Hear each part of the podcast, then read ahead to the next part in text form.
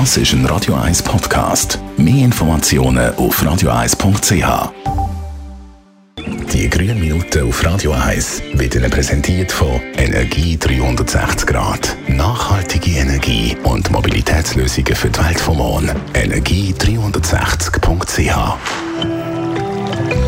der Klimawandel und die lang anhaltende Trockenheit kann zu einer Verknappung vom Trinkwasser führen. Umso wichtiger die Frage, wie man mit dem Wasser umgeht. Also auch mit dem Regenwasser. Vor allem mit dem Regenwasser. Darum Max Schobar von der Umweltarena in Spreitenbach. Wo liegen die Vorteile, wenn man jetzt Regenwasser von den Dächern sammelt? Erstens hilft das gesammelte Regenwasser, Trinkwasserressourcen zu schonen. Das wird im Folge des Klimawandels wie länger je wichtiger. Zweitens dienen die Regenwasserbehälter bei Starkregenereignissen als Zwischenpuffer und das hilft, dass das Regenwasser nicht schnell abfließt. Und drittens haben Pflanzen das weiche, kalkfreie Regenwasser viel lieber als Leitungswasser. Da gedeiht es dann auch schöner. Was gibt es für Möglichkeiten zur Gewinnung von Regenwasser?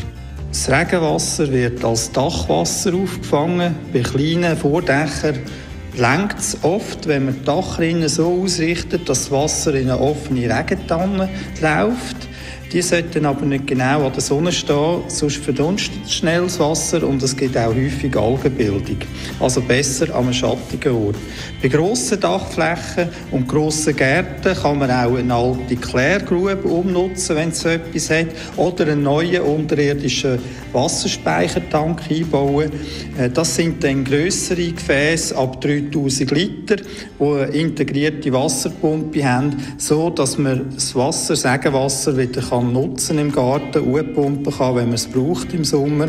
Wichtig ist auch bei solchen Tanks und überhaupt Regenwasserinstallationen zu schauen, dass man einen Überlaufabfluss hat bei Starkregenereignissen. Kann das Regenwasser auch fürs Gebäude gebraucht werden? Ja klar, auch im Gebäudebereich kann Regenwasser genutzt werden. Es braucht einen getrennten Kreislauf zwischen dem Trinkwasser und dem Regenwasser. Zum Beispiel für die Toilettenspülung eignet sich Regenwasser sehr gut. Auch die Umweltarena Schweiz hat eine entsprechende Anlage. Mit der kann man in der Umweltarena Schweiz bis zu 6 Liter Trinkwasser pro WC-Spülung einsparen. Besten Dank, Max Schopar von der Umweltarena in Spreitenbach. Die grünen Minuten auf Radio 1.